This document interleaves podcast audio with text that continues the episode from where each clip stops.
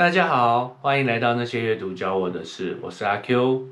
二零二一年农历新年就快要到了哈，相信大家现在都在做过年的准备。之前有分享过自己简单生活的心路历程，可以作为年前大扫除的参考哦。其他还有像准备过年的布置、写春联啦，准备除夕围炉吃年夜饭、团圆饭啦，准备见公婆、准备拿红包、发红包啦，准备初二陪老婆回娘家，准备面对亲戚长辈的寒暄社交等等。但是最让人感到压力的，无非是回家面对充满负能量的父母。当然，排除孤儿或失去双亲的状况，其实每个人或多或少都会感受到父母所给予的压力。这一集会介绍几本有关于如何与负能量父母相处的书，相关的连结会放在资讯栏。最后还会挑出一本我认为最值得推荐的书分享给大家，希望能派上用场，帮得上忙，请务必看到最后哦。首先，第一本是如果。父母老后难相处，谈的是如何面对难以相处的父母。书中分析了难相处的类型和应对方法，像是依赖型父母、泼冷水型父母、自恋型父母、控制型父母、自毁型父母、恐惧型父母等等。随着年龄增长，来到晚年生活，父母不一定能处理失落的议题。失去伴侣，失去隐私，失去独立，失去熟悉的环境，失去工作，失去身体功能等等，这些失落可能是他们变得难以相处的原因。我们可以用正向乐观的态度去面对，对生活保持乐观，适时的陪伴和倾听，引导父母找到情绪的出口，或者让他们参加有意义的活动。第二本是，如果我的父母是控制狂。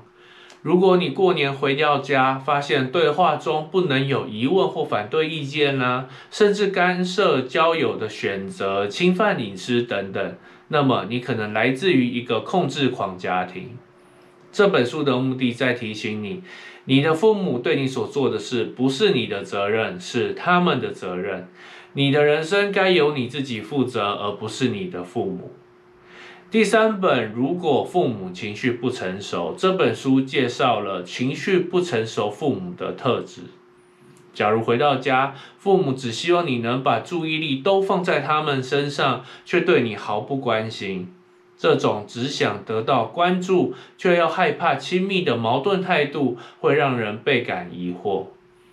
情绪不成熟的父母很像是，如果父母老后难相处中的控制型父母、自恋型父母和泼冷水型父母的综合体。情绪不成熟的人希望不用他们讲，你就应该明白他们在想什么。如果你真心爱我，你就应该知道。面对这种状况，你有权拒绝被他们所控制。不慌不忙，拉开距离，不要在压力下仓促行事。好想杀死父母，分析了许多现代年轻人或中年人因为家庭所产生的烦恼，包含控制狂、情绪勒索、长期照护带来的身心疲劳等等。这些疲于父母症候群的人，甚至不敢结婚、不敢生小孩，就是因为家庭压力所导致。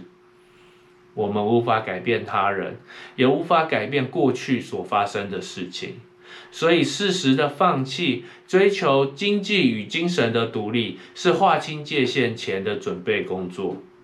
当关系所带来的压力已经无法承受，为自己保留喘息缓冲的空间，是必须学会的方法。最后。父母会伤人以及情绪勒索，分别介绍了毒亲以及情绪勒索的议题。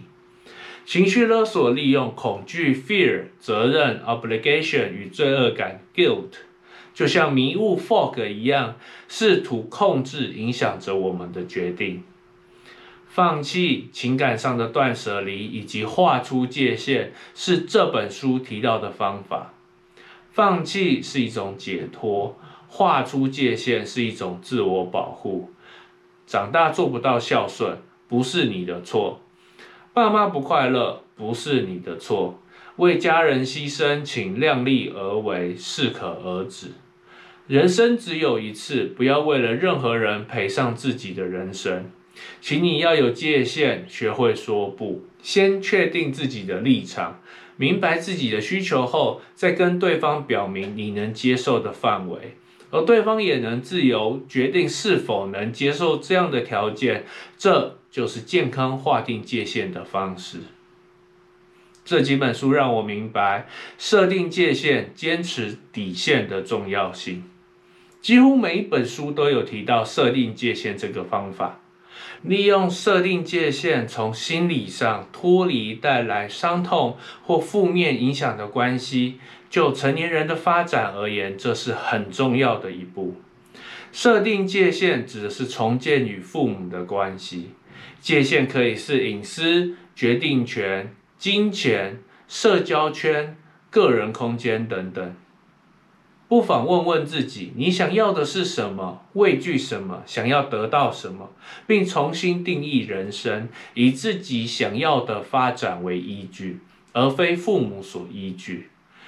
认清并追求热情，真实面对各式各样的感受，与人建立关系，改变有害的思考方式，接纳不完美的自己，有意识的活在当下。与身体和谐共处，信任自己。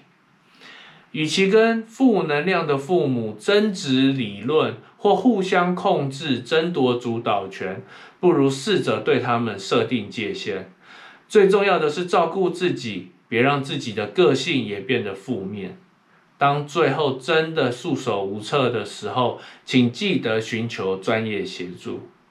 子女拥有比父母更大的调整空间，尽管大多数情况下父母相处是终身习惯的问题，但是包容父母的行为，进而调整自己应对的方式，几乎是对所有类型最适用、最终极的秘诀。我相信，愿意点进这个影片的你，内心深处一定希望能改善长年以来的关系。这跟所有值得努力的目标一样，你得付出时间和耐心，而且辛勤耕耘。人都需要依附与独立，与父母划清界限，有的时候会让自己有内疚感，但那是迈向独立不可或缺的过程。你的父母对你所做的事不是你的责任，是他们的责任。你的人生该由你自己负责，而不是你的父母。每个人都拥有从伤痛中复原的力量，差别在愿不愿意揭开伤口、坦然面对的勇气。这几本书解释了许多为什么不想待在家背后的原因，也有助于自我疗伤、自我探索，避免不健康的循环延续下去。最后，如果要从这几本书中挑出一本书来推荐，我最推荐。情绪勒索这本书，因为这本书不只有谈到亲子关系，甚至可以延伸到人际关系，所以我觉得在应用范围上相当实用。人与人之间的经营，最终还是回归到两个人身上，而这个关系互动的循环，究竟是正向循环还是负向循环，其实取决于自己所扮演的角色。如果还是没办法，请试着放弃，试着设定界限，给自己留点空间。要对自己有信心，并坚持下去，从生命中降低负能量父母所带来的羁绊。这集到这边也该告一段落。喜欢的话，记得按赞、分享、订阅，也可以留言分享你对这集内容的看法。那些阅读教我的事，我们下次见，拜拜。